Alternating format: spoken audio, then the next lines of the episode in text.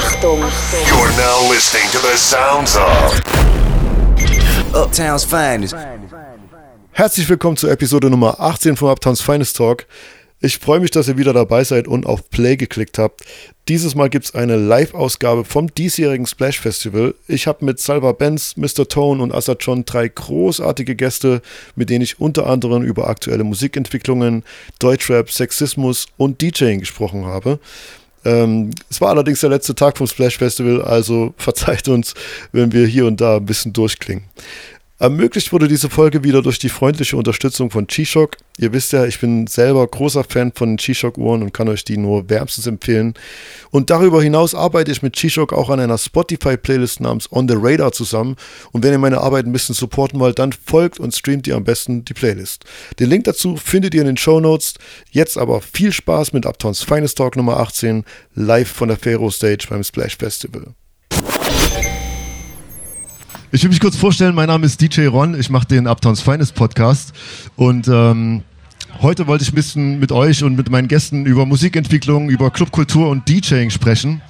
Ähm, ich habe gerade gemerkt, weil ich schon bei deiner Homegirls dabei war jetzt, ich habe gar nicht so viel Entertainment vorbereitet. Ich habe kein Punchline-Quiz, ich habe keine Po-Dusche und ich habe auch keine, kein Pfeffi.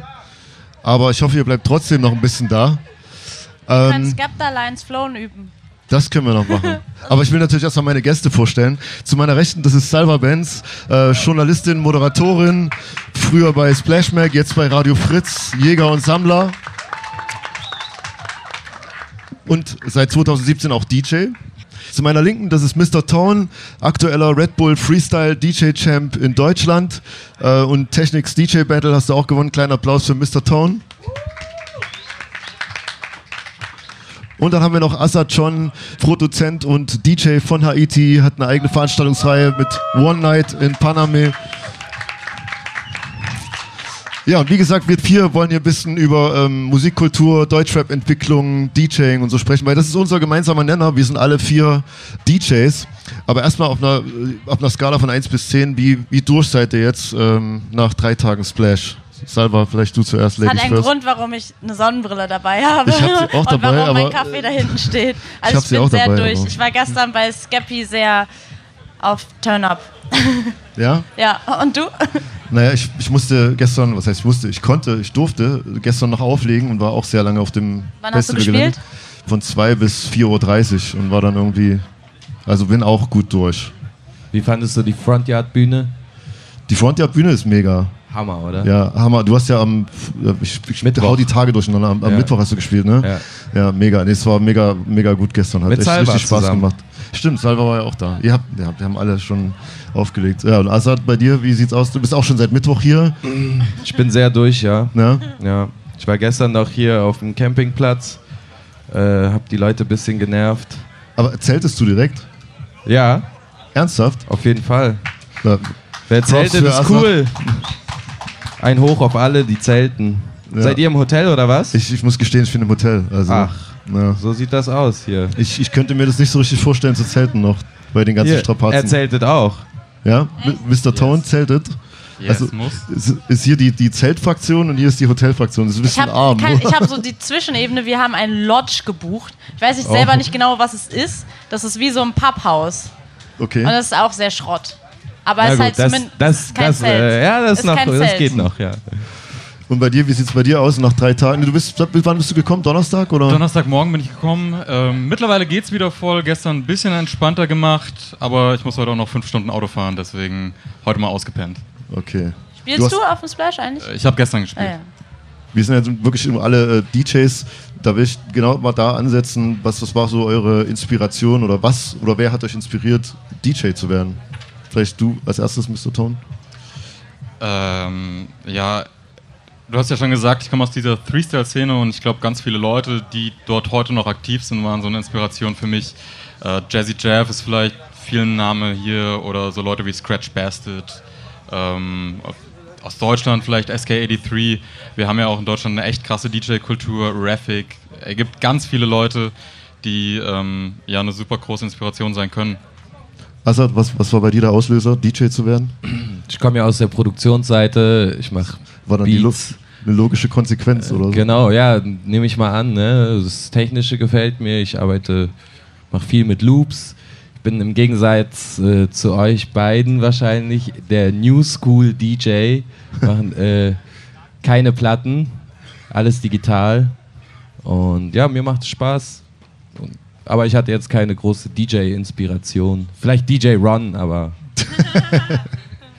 Äh, Salva, wie war das, wie war Äh, das bei Meine dir? Du bist ja, Inspiration war Azad John, auf jeden Fall.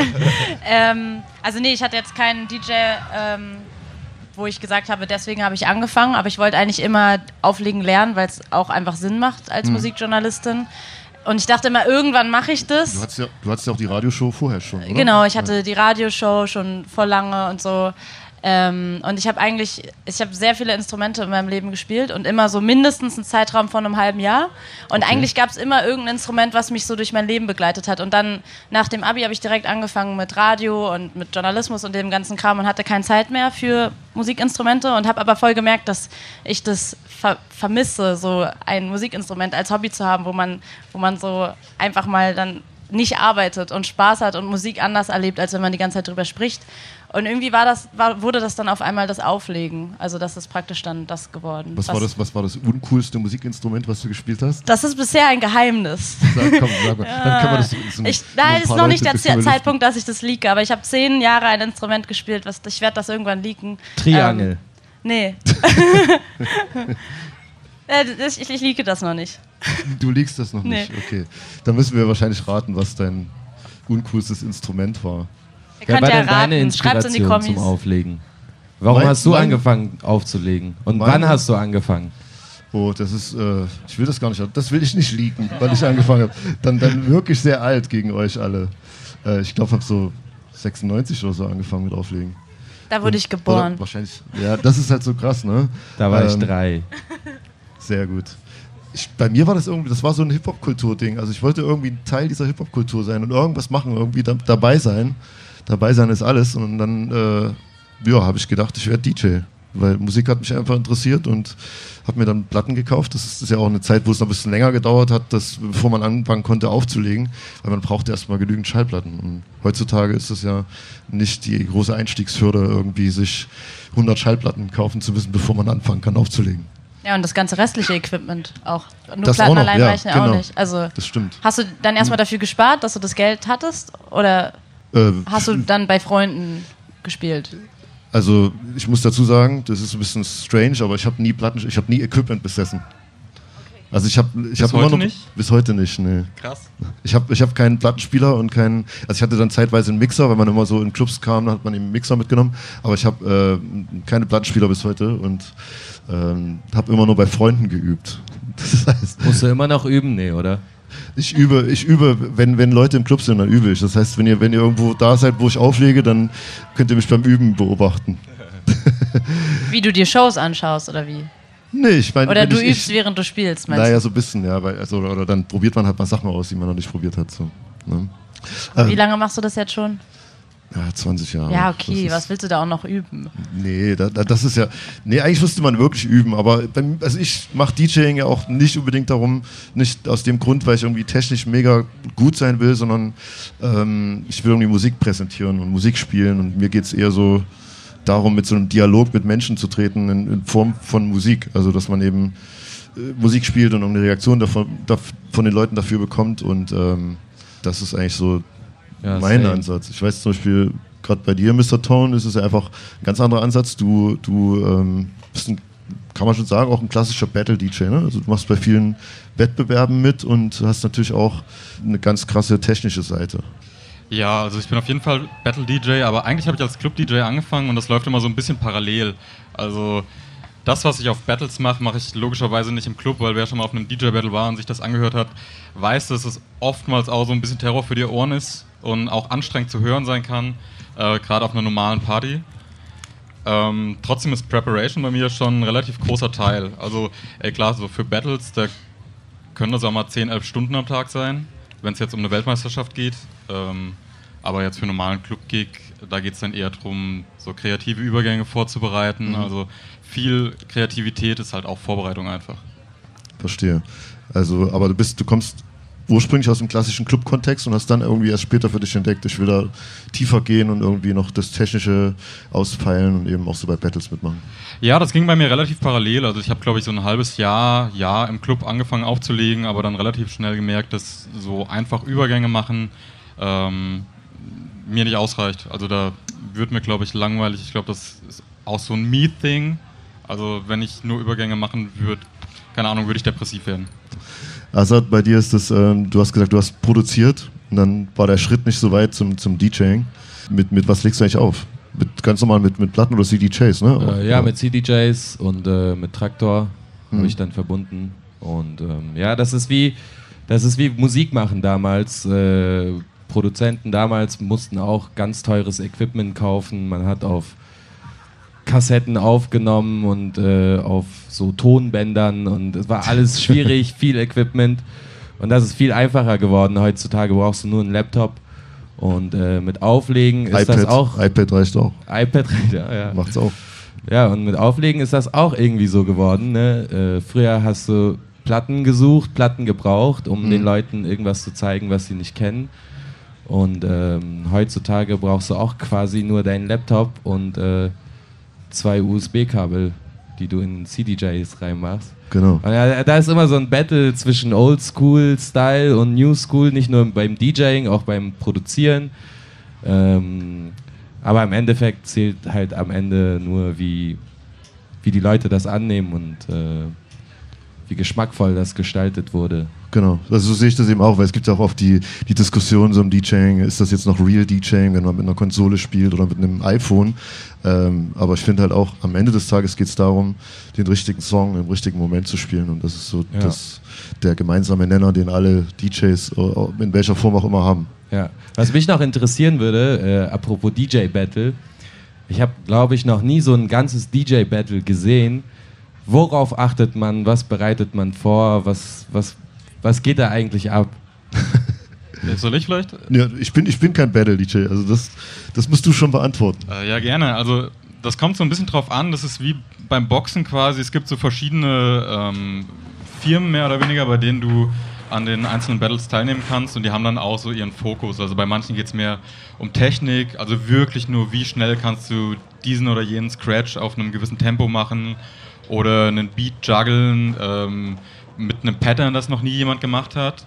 So die Szene, wo ich viel unterwegs bin, also um Red Bull 3 Style oder jetzt auch das Technics DJ Battle in Deutschland, da geht es schon eher um Party Rocking. Also da geht es darum, so DJ-Skills so zu zeigen, dass Leute das trotzdem noch geil finden und dann ja, Technik so zu verpacken, dass die Leute gar nicht, also nicht davon gestört sind und vielleicht manchmal auch gar nicht okay. raffen, dass du da jetzt gerade ja. crazy Shit machst.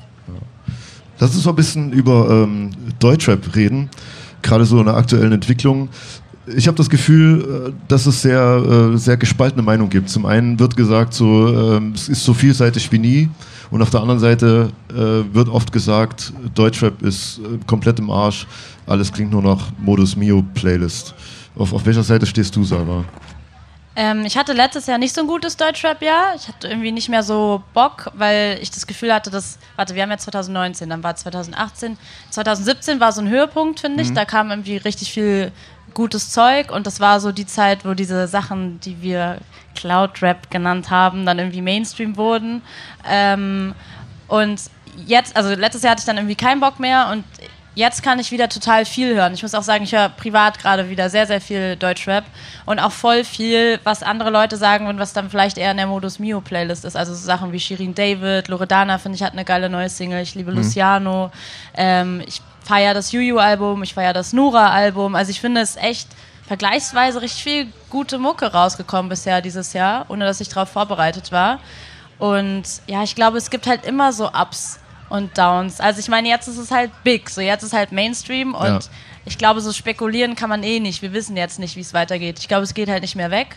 Aber es gibt ja zum Beispiel auch voll viele immer noch kleine Gruppen, Gruppierungen, die dann andere vielleicht eher weniger auf dem Schirm haben, die nachkommen. Also ich habe das Gefühl, gerade passiert wieder total viel und das finde ich eigentlich ganz nice. Und das Gefühl habe ich nämlich auch. Also ich habe das Gefühl, dass sehr viel, was jetzt eben nicht so unbedingt an der Oberfläche ist, sehr viel verschiedene Richtungen auch und, und so Stoßrichtungen Ebo habe ich vergessen, hat ein geiles Album auch gemacht. zum Beispiel und ähm, auch wenn man Yesin oder Tua, äh, Dende. Nee, das war alles dieses Jahr. Das, das sind alles geile ja, Alben. ja. Ja. Und ähm, Haiti hat auch ein gutes Album gemacht. stimmt, also man vergisst ja auch ganz viel und, und äh, ich habe halt das Gefühl, wenn man so oberflächlich draufschaut, dann ist es, klingt das alles gleich, so nach dieser Modus Mio Playlist, aber am Ende des Tages ist es eigentlich so vielseitig wie nie. Also wie, glaube, wie siehst du das, äh, Azad? Ja, also ich finde, ähm, der Aspekt des äh, Kreativseins und des, was, also der Aspekt, dass man jemandem was Neues zeigen will, ist ein bisschen verloren gegangen. Es geht nur noch darum, ähm, wer hat die meisten Streams und wer hat die meisten YouTube-Klicks und die Songs sind dann mittlerweile egal und es klingt auch alles mehr oder weniger gleich. Ich bin eher dieser Meinung und ähm, ja, Deutschrap, weiß nicht, es interessiert mich immer weniger. Aber ich liebe Deutschrap, äh, ich bin Wortfetischist. Ich, ich, ich hasse Ja. und ich liebe Deutschrap. genau, Wer so nicht? Ja, du, ähm, hast du eigentlich schon immer Deutschrap aufgelegt und gehört, seitdem du angefangen hast? Oder wie Ja, hat sich das also entwickelt? am Anfang, am Anfang eher weniger Deutschrap, weil da gab es auch noch nicht so viel. Also ich, da spreche ich jetzt so von Advanced Chemistry oder, oder Stieber Twins, massive Töne. Das lief relativ wenig im Club oder eigentlich gar nicht, würde ich mal behaupten. So, ich erinnere mich, die ersten Sachen, die ich von Deutschrap im Club gespielt habe, waren dann so Afrop und Specialist. So, das waren einfach so ähm, auch clubtauglichere Nummern und äh, das, das hat dann auch irgendwie funktioniert. Aber es ist natürlich jetzt, äh, heutzutage ist es viel, viel mehr geworden. Also es hat sich in den letzten ja, vier, fünf Jahren total gedreht und es ist, ähm, es läuft einfach fast 50 Prozent Deutschrap im Club gefühlt. Ja, und weißt du, was ich auch glaube, also ich habe so ein bisschen das Gefühl, dass dieses, dieser Mut, den du gerade beschrieben hast mit irgendwie, oder den du vielleicht auch beschrieben hast mit alles klingt gleich, kommt auch ein bisschen daher, dass so diese ganze Welle mit Trettmann, Haiti, El Guni, so all das, was jetzt irgendwie groß geworden ist oder für uns so aus unserer Bubble dann auch vielleicht A zum J, dass so Trettmann und Haiti sind jetzt halt vergleichsweise groß.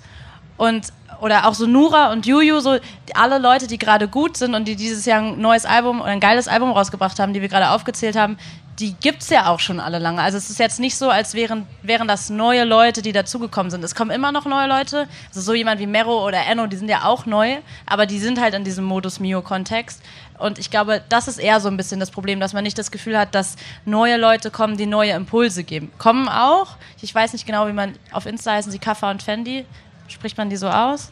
Ja, die Wen? zum Beispiel, Kaffa und Fendi, die, Okay. die machen ja auch einen, einen anderen Sound, aber so wirklich, dass man jetzt das Gefühl hat, es kommen so 20 Künstler, die alle ganz andere Impulse geben, die auch erfolgreich werden, das halt eher weniger und dadurch hat man auch mehr das Gefühl, dass alles gleich klingt, weil die anderen, die dann ihre geilen Alben machen, die kennen wir halt alle schon seit Jahren und die waren vor Ja. drei Jahren vielleicht neu. Ja, ich finde auch die großen, die größeren Künstler, die trauen sich nicht mehr irgendwie was Neues auszuprobieren. Die sind dann eher so in dem Zwiespalt, äh, soll ich lieber das machen, was schon funktioniert hat oder das machen, was gerade funktioniert. Vor allem diese ganze Afrobeat Dancehall-Welle, ähm, wo dann Leute plötzlich, zum Beispiel, was ich schade fand, war bei Schwester Eva, die hat immer ganz coole Mucke gemacht und dann äh, das letzte Album höre ich dann nur noch Afro-Trap und Afrobeat. Was gar nicht schlimm ist, aber es ist halt nicht mehr, die Kreativität geht ein bisschen verloren und es geht nur noch darum, äh, auf der Welle mitreiten zu können. Äh, so sehe ich das aus der dritten Perspektive. Aber ich glaube, also irgendwann werden doch die HörerInnen auch keinen Bock mehr darauf haben. Ja, das Und die Rap auch. RapperInnen genauso. die Rapper glaube ich nicht. die machen das weiter. Ich muss dazu sagen, äh, Assad war einer der ersten, äh, bei dem ich, der mir erzählt hat, so, ey, du musst französischen Afro-Trap checken. Und er war einer der ersten, der so Afro-Trap aus Frankreich gespielt hat. Hast du damals schon so abschätzen können, dass, was das für einen Einfluss auf Deutschrap haben wird? Nee, eigentlich nicht, aber es, wär, es war eigentlich die logische Konsequenz. Ich meine, Deutschrap hat sich immer schon äh, entweder an Amerika oder an Frankreich orientiert. Und auch diese ganze Trap-Welle, ähm, zum Beispiel, man kann es ja auch gut machen, wenn man sich an etwas inspiriert. Luciano klingt für mich zum Beispiel wie Niska, so die Rap-Weise, die Stimmlagen und so, ist sehr ähnlich, aber er macht das halt richtig gut und äh, hat tollen Wortwitz, kann super flowen und rappen und schreiben. Ähm, da würde ich nochmal einen Unterschied machen. Aber jetzt habe ich auch deine Frage vergessen. Nee, die Frage war, dass du, also du warst einer der ersten in Deutschland, der französischen Afro-Trap Ja. gespielt hat und ob du Also ob ich damals das schon abschätzen konnte. Ja, dass das Nee, schon. eigentlich Ich meine, das ist ja dann, also ich hatte es hätte es auch nicht erwartet, dass das Bones und Raf Camorra Album äh, so krass durchschlagend ist Ja, und äh, das für Jahre danach ja auch geprägt hat. Das, Ja, wie du ja. schon gesagt hast, dass eben auch eine Schwester Eva dann äh, so ein. Afro-Trap-Album. Ja, die Leute, die das als erstes machen in Deutschland und die äh, etwas als erstes groß machen, die nehme ich mal alle raus aus diesem, äh, aus der Kritik, dass die auf irgendeiner Welle mitschwimmen oder so. So wie Flair äh, Trap schon immer gemacht hat oder 187 äh, und Trettmann äh, dann Afrobeat als erstes in Deutschland groß gemacht haben. Die sind natürlich vorne weggenommen. Aber ich ähm, meine vor allen Dingen die Künstler, die äh, dann nichts Eigenes mehr machen, sondern sich halt an den erfolgreichen Sachen orientieren. Aber ja, ich hätte das auch persönlich nicht abgeschätzt, aber wäre eine logische Konsequenz. Wenn man weiß, was in Frankreich abgeht, kann man ungefähr abschätzen, was nächstes Jahr in Deutschland dann anfängt. Ton, wie viel, wie viel Deutschrap findet in deinem Set statt? Gerade fast gar keiner, ehrlich gesagt. Ja? Also bei mir ist es genau das Gegenteil von Salva. So bei mir war letztes Jahr eigentlich relativ voll mit Deutschrap und ich habe jedes äh, jeden Monat mindestens eine Party ausschließlich Deutschrap gespielt, eher zwei und hatte dieses Jahr dann gar keinen Bock mehr darauf. Ähm, und das liegt, glaube ich, daran, ich würde so ein bisschen zwischen euch beiden vermitteln. Also ich glaube schon, dass Deutschrap so divers ist wie noch nie, aber die Frage ist, was davon findet wirklich statt und was davon findet irgendwie im Mainstream und auch in den Clubs statt. Und das ist halt nur ein Ausschnitt von dieser Diversität. Und das ist dann diese Afro-Trap-Schiene oder Capital Bras Marimba Beats. Aber du kannst ja entscheiden, was im Club stattfindet. Das ist doch das Geile. Ja klar, aber ja immer nur bis zu einem gewissen Grad. Also natürlich kannst du als DJ so sagen, du ziehst voll dein Ding durch und ähm, spielst halt deinen Style. Aber musst halt schauen. So. Also mir ist immer wichtig, dem Publikum entgegenzukommen. Also so das, was ich mache, ähm, so zu verkaufen, dass die Leute es geil finden.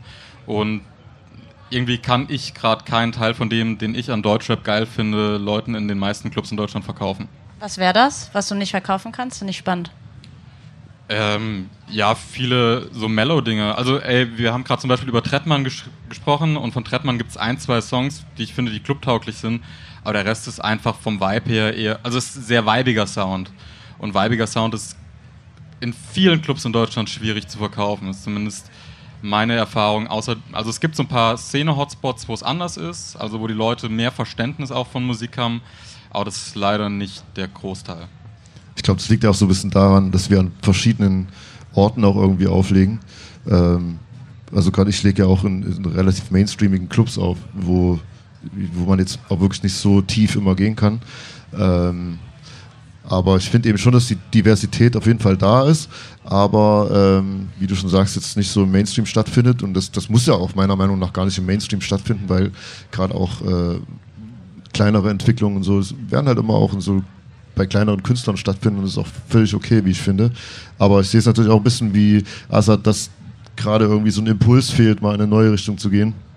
Und ähm, ist, es, ist es so, hat sich Deutschrap noch nie so richtig von Army-Rap oder französischen Rap emanzipieren können und, und gibt es einen eigenen Sound? Ähm, einen eigenen Deutschrap-Sound. Ja. Ja, gibt es auch. Der ist jetzt nicht der populärste äh, Sound. Ich finde zum Beispiel, ja, keine Ahnung, die Dendemann-Platte oder so. Das Ja. ist Deutschrap. Oder wenn Materia ein Album macht oder so. Das finde ich Tour zum Beispiel. Ja, Tour. Das ist reprä repräsentativ für Deutschrap. Aber ich finde es auch nicht so schlimm, dass man sich dann inspirieren lässt und dass man, ich meine, Hip-Hop ist ja weltweit, ist eine, äh, der Sound ist weltweit am Start und ähm, man kann schon hingucken und ähnliches machen, aber man muss halt seine eigene Version draus machen und man muss ein bisschen auch raushören, dass die Künstler das auch selber feiern und das selber machen möchten. Und ähm, manchmal hörst du dir einen Song an und denkst dir, ah, das war jetzt, das hört sich an wie krampfhaft, äh, ich versuche jetzt diesen Sound zu machen. Und das ist dann am Ende nicht cool, weil der Künstler auch keinen Spaß hat und das hört man dann auch am Ende. Aber wenn der Künstler Spaß hat an, ähm, keine Ahnung, Future-Style-Songs und dann die ganze Zeit über den Beat nuschelt oder so, und wenn man das raushört, dass der Künstler das sel- selber machen möchte, dann klingt es auch geil, finde ich. Hast du da ein Beispiel? Also wo es jetzt mal Zum Beispiel, gesagt, nicht äh, geil klingt? Haftbefehl, ne, bei dem, äh, Da klingt es aber, also das ist jetzt ein Beispiel für, wo es gut klingt. Oder für wo es gut nicht- klingt, ja. genau. Das ist äh, halt viel französischer Sound und so, Ja. aber der macht das halt äh, toll, ne? Und äh, man merkt, der hat Spaß daran, der macht auch nur das, das ist sein Ding. Ja. Der würde jetzt nicht mit dem nächsten Album mit einem Afro-Trap-Beat kommen. Hoffentlich. Ich wollte gerade sagen, so sind wir uns da sicher. Äh, ich hoffe es natürlich Ey, auch. wir wissen überhaupt gar nicht, ob da ein Album kommt. Das ist ja die größere Frage. Wann- wann kommt das dieses Haftbefehl-Album? scheiß Album? Wie lange warten wir darauf schon? Es ist jetzt, wie lange ist Drei Jahre? Zwei Jahre. Nee, ist schon länger Ja, gefühlt, zwei, oder? drei Jahre. Also es wurde auf jeden Fall schon mindestens zweimal angekündigt. Ich, ich Letztes weiß, Jahr hat er gesagt, also irgendwann hat er, eigentlich sollte es diesen Winter kommen. ja. So, zwei. Er hat Und- Russisch Roulette 2 ja. und ein zweites noch irgendwas. Und vorletztes Jahr war er mit, äh, Gucci. war er hier im Studio auf jeden Fall. Ja, es war für mich auch so ein Hip-Hop-Moment, weil dann war dann äh, hier im Splash-Studio war Haftbefehl und, und Gucci Mane und haben Ja. den Song zusammen aufgenommen. Ja, und dann dachte ich, hey, dachte, ja, das im Sommer machen die, hey, das ist schon fast fertig, Ja, wir nehmen nur noch die genau. Features Und- auf und das ist auch Und zwei in, Jahre, in, in, ja. in ein paar Wochen kommt das Album raus. Und äh, ja, nee, Pustekuchen, kam nicht. Ähm, Letztens hat er wieder gepostet, er ist im Studio, macht sein Album jetzt fertig. Das ist ein ja, Monat her. ich sehe den eigentlich nur in irgendwelchen Hotelanlagen chillen. Und, Ja, und aber das, wir müssen mindestens zum Winter warten. Das, das auf jeden Fall. Das gehört sich so. Äh, ich finde zum Beispiel in Deutschrap, äh, im Vergleich zum Ami-Rap fehlt so ein bisschen ein Gleichgewicht. In, in Amerika gibt es so Künstler wie J. Cole oder Kendrick Lamar. Und ähm, es fehlt so ein bisschen, dass solche Künstler in Deutschland auch so eine Größe haben und auch mit, mit einem Ja. Luciano oder mit einem UFO mithalten können und da so einen Gegenpol auch in der großen Öffentlichkeit Ja. schaffen. Und das, das ist halt in Amerika irgendwie noch ein bisschen stärker vertreten, die Sparte, so ich sage jetzt mal Conscious Rap oder Ja, wie man das auch noch nennen mag. Ja, es gibt ja auch nicht so viele Deutschrap-Hörer wie äh, US-Rap-Hörer. Ich meine, wenn du, ähm, ja, keine Ahnung, deine 10.000 Fans äh, oder Follower äh, hast als Deutschrapper, würdest du äh, nach amerikanischen Standards äh, wahrscheinlich Millionär sein und äh, eine Million Follower haben. Und die können das halt dann Ja. machen, ohne irgendwie auf irgendwas zu achten äh, und komplett ihre Schiene fahren. Und ähm, ja, die Rapper hier, die dann nicht so gut davon leben können, können sich halt nicht voll darauf fokussieren und nicht alles für die Kunst geben. Das stimmt. Ähm, Jay-Z hatte 2009 mal den Song, also ist genau vor zehn Jahren, Death of Autotune. Und äh, ich habe dann auch gedacht, okay, wenn Jay-Z das tagt, dann ist jetzt Autotune auf jeden Fall tot. Aber äh, auch das hat nicht gestimmt und jetzt sind wir zehn Jahre später und Autotune ist eigentlich das präsenteste Stilmittel im, im Rap. Ähm, äh, was denkt ihr, wie das weitergeht? Also wird Autotune weiterhin so eine große Rolle spielen oder wird auch das irgendwann mal so eine, eine Ära gewesen sein, die, wo man das Kapitel zuschlägt? Oder ist das einfach ein, gerade du als Produzent, äh, weißt ja auch von, gerade von den Haiti-Produktionen, dass es ein Tool Ja, ist, was ihr Ich glaube verwendet? nicht. Ich glaube, Autotune wird immer da bleiben. Genauso wie äh, tighte Rhymes und freshe Flows damals in waren. Äh, und das immer noch heute der Fall ist, wird Autotune auch äh, da bleiben, nehme ich mal an. Aber man merkt halt, also ich finde es also ich finde es gut, ich mag das, ich habe gar kein Problem, aber man merkt halt in den Kommentarspalten, dass immer gleich so, ah, Autotune, so, alle sind irgendwie genervt davon. Ich finde es ja auch Quatsch, weil es geht ja nur darum, das ist ein, eine Möglichkeit, sich anders auszudrücken, äh, musikalischer zu sein und äh, einfach. Ja, und man kann halt die Stimme, so wie Future zum Beispiel, man, ich verstehe gar nicht mehr, was er sagt. So. Aber äh, es ist halt, er benutzt halt seine Stimme wie ein Instrument und das ist dann für mich wie ein krasser Beat mit nochmal äh, synthetischen Vocals und ich finde, das stört gar nicht und auf Kommentarspalten sollte man sowieso nicht achten.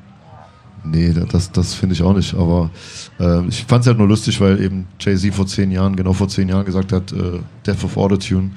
Und ähm, jetzt ist es so, so stark und Ja. nicht, nicht mehr wegzudenken. Ja. Ja, als ich den Song, den, äh, der, als, der, als ich den Song zum ersten Mal gehört habe, ich fand den Song gut, Ja. ich fand es auch toll, aber die Message fand ich so, hä, warum? Mann, T-Pain, Mann, der ist der Beste, der macht das Autotune, äh, ähm, er hat Autotune geil gemacht wieder. Ja. Und ähm, ja. Bei mir war es am Anfang tatsächlich so, dass ich das auch gefeiert habe, was Jay-Z da gesagt hat, weil ich der Meinung war, dass T-Pain das so ein bisschen en vogue gemacht hat und benutzt hat und dass auch er, nur er das eigentlich verwenden sollte, weil das so sein Markenzeichen war. Deswegen hat es mich eher genervt, dass das andere übernommen haben.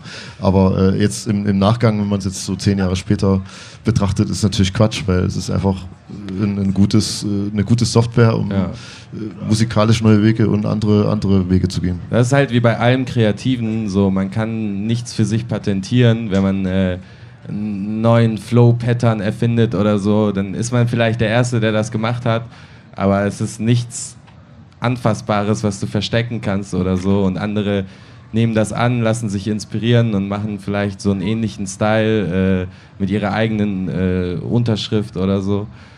Ähm, ja. Ich hoffe aber, vielleicht kommt ja was Neues. Vielleicht kommt ja Vocoder wieder oder so. Da warte ich auch drauf. Also gerade in den 90ern war, war der Vocoder-Style oft angesagt und äh, so Roger Troutman, ich glaube der bekannteste Rap-Song damit ist Tupac California Love. Ja. Ähm, Mit, mit dieser Talk, mit diesem Schlauch. Talkbox, genau. Ja. Ja. Salva, du bist als DJ äh, ja auch in Deutschland unterwegs und legst oft auf. Ähm, und du beschäftigst dich auch viel mit Feminismus und Sexismus. Wie, wie gehst du vor? Äh, Spielst du Songs, die sexistisch sind, nicht in deinen Sets? Ähm, also ich spiele ja jetzt auch erst seit zwei Jahren und bei mir hat sich auch ganz schön was getan in den letzten zwei Jahren beruflich. Also ich habe Anfang des Jahres eine Kampagne zum Beispiel gestartet äh, gegen. Kelly, der ja in Deutschland spielen sollte. Kelly Stummschalten hieß die. Genau. Und da habe ich mich dann auch nochmal, also es gibt immer so verschiedene Sachen, die passieren, wo man sich dann vielleicht nochmal tiefgehender als zuvor damit auseinandersetzt und nochmal zu neuen Erkenntnissen kommt und vielleicht auch Sachen hinterfragt, die man vor einem Jahr gemacht hat.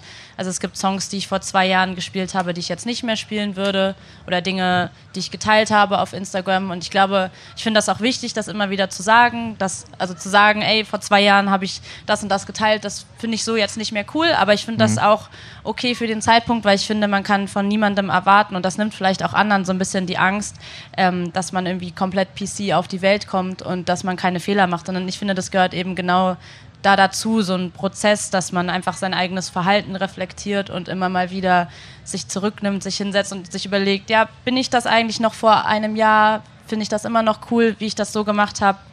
Und also zum Beispiel Jizzes spiele ich jetzt natürlich auf gar keinen Fall mehr.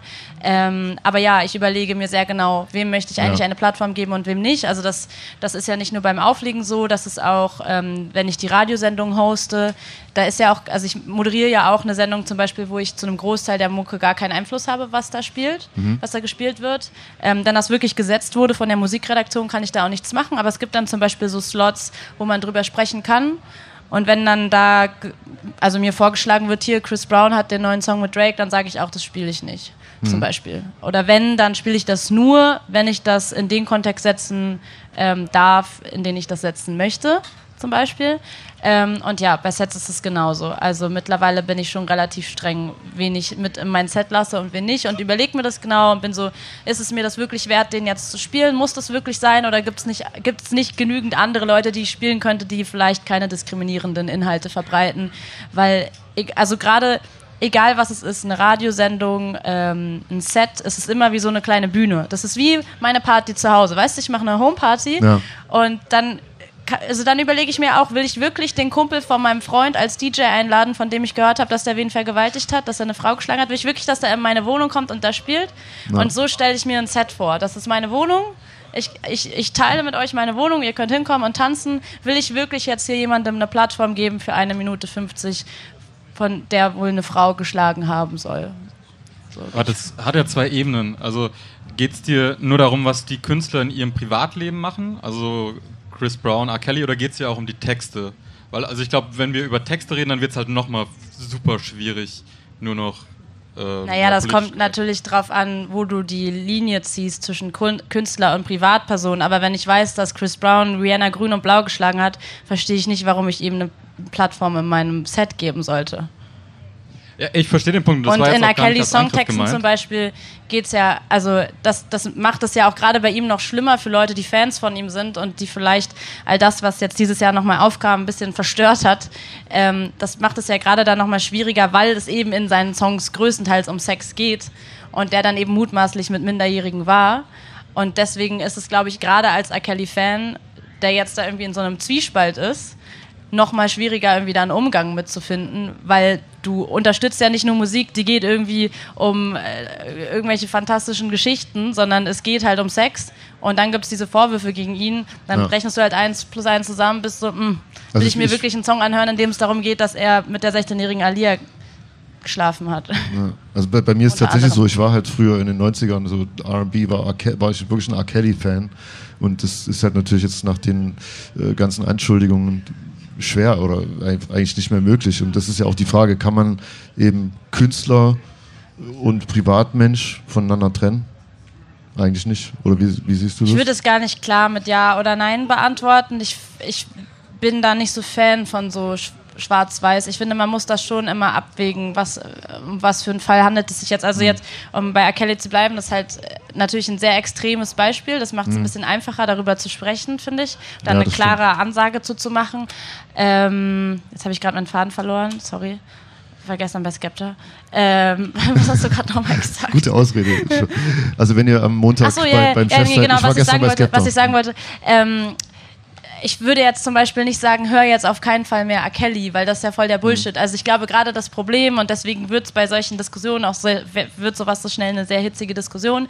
Musik ist halt super emotional für uns und wenn wir irgendwie einen 187-Song feiern oder einen R. Kelly-Song feiern, dann wollen wir den verteidigen, weil wir verbinden Emotionen damit und hä, wir finden das geil und das ist geile Mucke und es sagt ja auch keiner, dass Jizzes nicht irgendwie gut rappt oder dass er einen geilen Style hat, aber es ist halt die Frage, ob man dem wirklich in einem Set eine Plattform geben will und genauso mit R. Kelly kannst du den ja zu Hause ballern, wie du willst. Ähm, du musst halt nur, und ich würde da niemals irgendwem anders was vorschreiben. Ich finde, jeder muss das für sich selber entscheiden. Ich will da auch niemandem irgendwelche Anweisungen geben, aber du kannst ja selber überlegen, möchte ich I Believe I Can Fly gerade wirklich vor diesen ganzen jungen Menschen spielen, Ja. vor vielleicht Mädels, die gerade das erste Mal im Club sind. Also so, so denke ich eher. Und äh, genau, also man muss halt gucken, inwiefern unterstütze ich den Künstler. Kaufe ich mir jetzt zum Beispiel ein Ticket für ein Konzert von dem und gebe dem sogar noch finanziellen Support.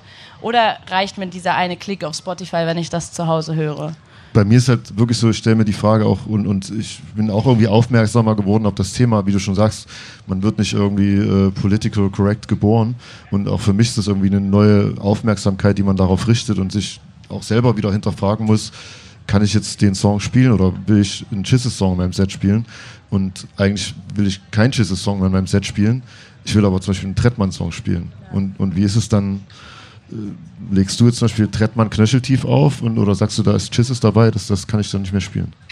Also ich spiele gerade gar nichts mehr, wo Jesus drauf ist. Ich habe mich auch schweren Herzens von Standard verabschiedet, weil, sorry, ich habe einfach keinen Bock drauf. Also ich liebe, ich finde Standard ist ein geiler Song, Liebe an Kitschkrieg, Liebe an Tretti, aber also es geht mir gar nicht mal nur um die Vorwürfe, mir reicht schon, mir reichen schon diese Posts, die von Jesus und Bones kamen, wie sie mit dem Thema auf Social Media umgegangen sind. Äh, mir reicht es, dass mir Leute geschrieben haben über Instagram, die meine, die mich da so verfolgen, ähm, dass Jesus auf der Bühne sich darüber lustig macht. Das hat der, war ja bei R. Kelly übrigens damals auch so ein Ding, dass es Vorwürfe gegen ihn gab. Oder es gab ja dieses Video, wo er ein äh, minderjähriges Mädel, 13, 14 Jahre alt, angepisst hat. Ähm, dass, dass das halt dann so ein Meme wurde, also dass er auf Bühnen sich darüber lustig gemacht hat und das wurde dann wie so, wie so Teil seiner öffentlichen Person und ich verstehe nicht, warum sollte ich einen Jizzes-Song spielen, wenn ich weiß, der stellt sich auf die Bühne vor lauter auch jungen Mädels und macht sich darüber lustig, Frauen zu schlagen. Was daran, sorry, what the fuck ist daran lustig? Ich, warum soll ich dem eine Bühne geben?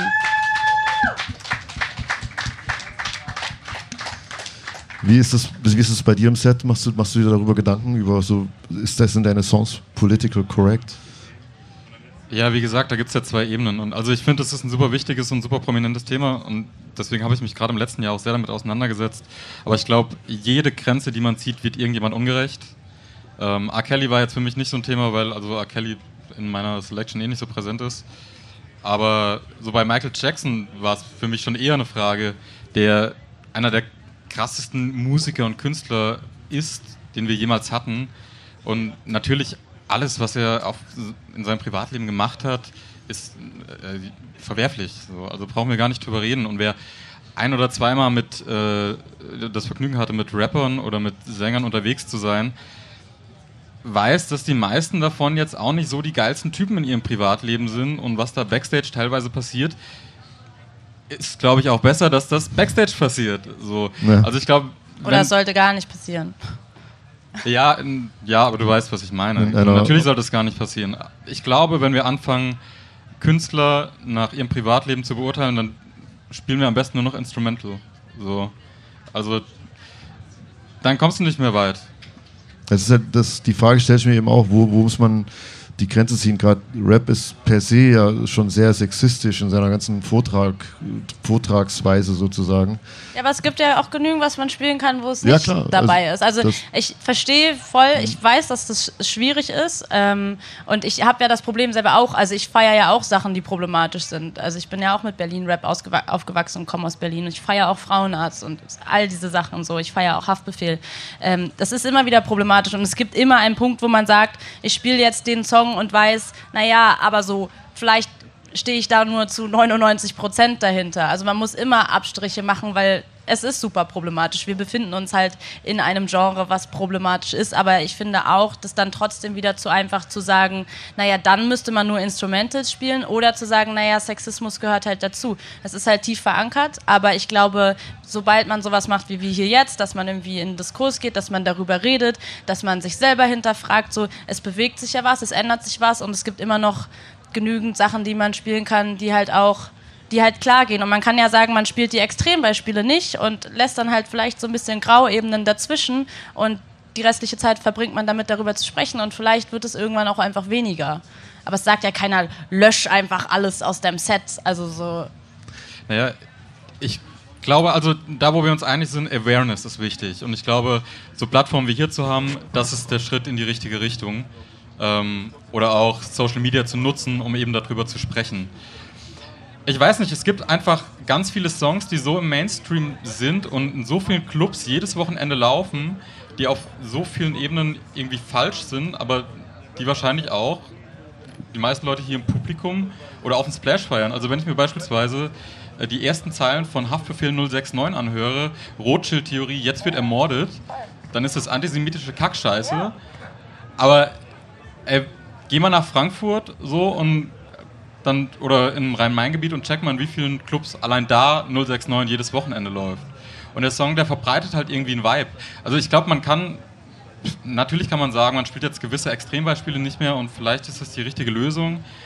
Ähm, das ist leichter, wenn du nicht darauf angewiesen bist, ähm, einen gewissen Mainstream zu vertreten. Und ich glaube, viele DJs, die jetzt rein aus der DJ-Ecke kommen, die sind oftmals darauf angewiesen. So. Ähm, aber so mein Plädoyer wäre vor allem darüber zu reden und Awareness zu schaffen. Ich glaube, das ist der wichtigere Schritt, als sich jetzt auf irgendwelche Songs zu fokussieren. Das, da hast du absolut recht, also das, das macht keinen Sinn, aber also jetzt keinen Sinn, auf, sich auf so jeden einzelnen Song jetzt zu diskutieren, aber ich finde, es hat sich auf jeden Fall in dem Sinne gebessert, dass eine ganz andere Aufmerksamkeit auf das Thema da ist. Also das merkst du ja bei mir auch selber. Also ich muss ja gestehen, ich bin auch in einer sexistischen Welt groß geworden und habe Dinge vielleicht vorher alle. nicht, ja, und habe Dinge vorher nicht als sexistisch wahrgenommen. Das ist ja dasselbe Problem, Problem auch mit Rassismus und dass man das aber jetzt eben durch die vielen Diskussionen, die es darüber gibt, auch eine andere Aufmerksamkeit schaffen konnte. Also hat sich das in deinem Blickwinkel auch ein bisschen gebessert? Ähm, ja, klar. Also, das ist ein, also ein erster Schritt, sagen wir so. Ja, ne? voll. Dass- dass Also ich habe schon, ich habe schon das Gefühl, dass sich gerade was tut. Ich meine, es schon alleine, wenn man mal darauf schaut, als ich Deutschrap gehört habe, als ich ähm, jugendlich war, was ja gar nicht so lange her ist, ähm, da gab es halt kaum deutsche weibliche Rapperinnen, die ich hören konnte. Also da gab es schon Schwester Eva und da gab es so Kitty Cat und all sowas so, aber so wirklich Rapperinnen, die Vorbilder sein konnten, deutsche Rapperinnen, die Vorbilder sein konnten für mich, die Hallen ausverkauft haben, gab's nicht. Und ich finde schon alleine das, ohne dass da irgendein politischer Background dabei ist, einfach nur die Existenz, einfach das langsam es selbstverständlich ist, dass heute zum Beispiel Juju spielt und gestern hat Nura gespielt und so, dass in der Modus Mio Playlist Shirin David und Loredana ist, schon alleine das finde ich super und dass wir hier sitzen und hier darüber sprechen, ohne dass wir von 187 grölenden Typen mit Tomaten beworfen werden, ähm, finde ich es auch schon mal ein Fortschritt. Aber also ich kann natürlich trotzdem sagen, dass ich es ähm, dafür, dass wir 2019 haben, viel zu langsam finde und auch ein bisschen abgefuckt davon bin, dass gerade wenn man sich jetzt diese ganze Jesus Bones Debatte anschaut, es gab irgendwie für zwei Wochen so eine Art Aufschrei und jetzt ist halt allen auch schon wieder egal und ähm, deswegen ja, es hat sich gebessert, aber was ist jetzt zum Beispiel, was ist denn jetzt aus Jizzes und Bones? Interessiert jetzt keinen mehr. Also haben irgendwie alle erfolgreich ausgesetzt.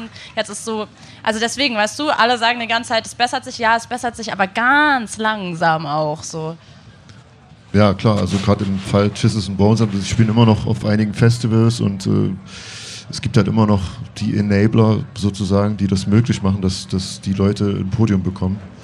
Und da hast du auf jeden Fall recht, dass das, das muss sich bessern und da musst du natürlich auch so als Szene sich mehr hinterfragen und eben da reichen nicht nur ein paar äh, gut recherchierte und äh, fundierte Artikel, sondern das muss dann eben auch umgesetzt werden in irgendeiner Form.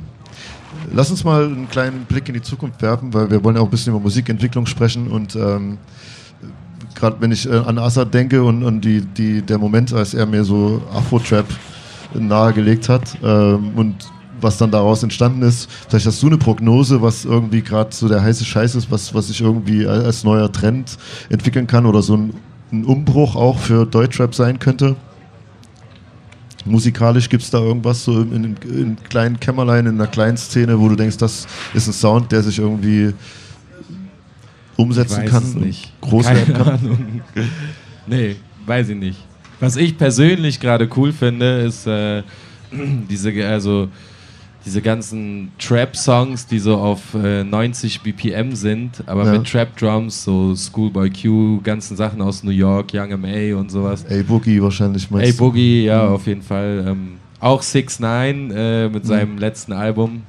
Kommt jetzt wahrscheinlich nichts mehr von ihm. Äh, ja, Den, hab- den haben wir ich gerade ab, abgewählt. Hä? Den haben wir gerade abgewählt. Ja, äh, ja finde ich persönlich, den Sound finde ich cool Mhm. und äh, würde mir wünschen, dass äh, deutsche Rapper vielleicht auch dahin gehen, aber nur wenn sie es wirklich auch feiern.